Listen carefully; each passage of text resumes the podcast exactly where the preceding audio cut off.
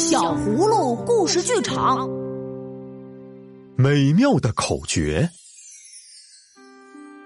小金鱼球球因年老去世了，两个小葫芦站在鱼缸前，欣欣把脸紧紧贴在玻璃上，达达试图往鱼缸里面吹气，他们天真的试图让金鱼球球再次游动起来。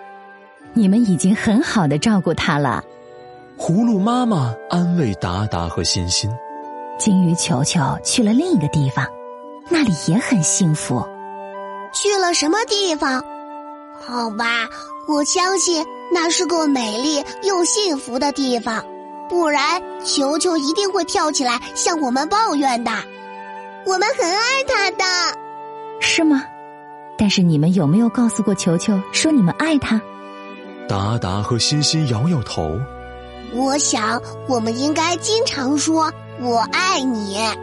葫芦妈妈轻轻地说：“嗯，每个人都喜欢听到这句话。”达达和欣欣点点头。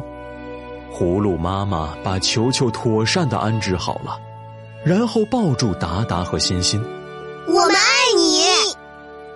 你，我也爱你们。”达达和欣欣出门了，他们遇到了一位农夫，他带着奶牛要去看兽医。他们喊道：“我们爱你！”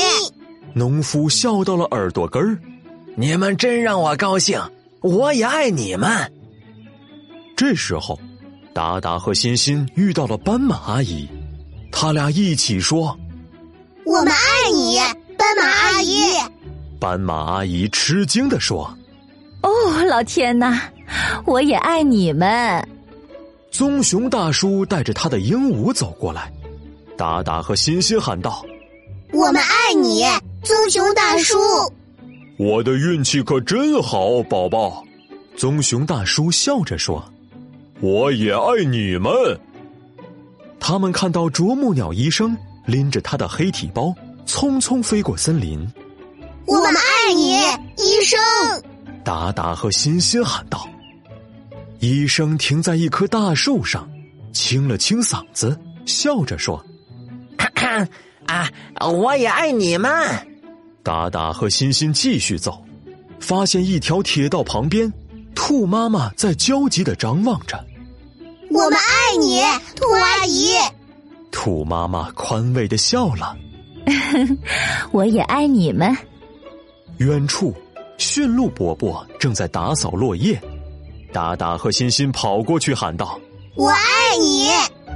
啊，这是我听过的最好的声音。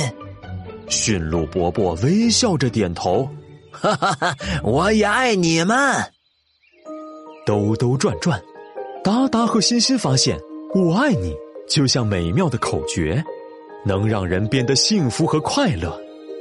他们朝家的方向走去。看见了小猫咪咪，正在门口等他们回家。我们爱你，咪咪。他们一边说，一边抱起猫咪。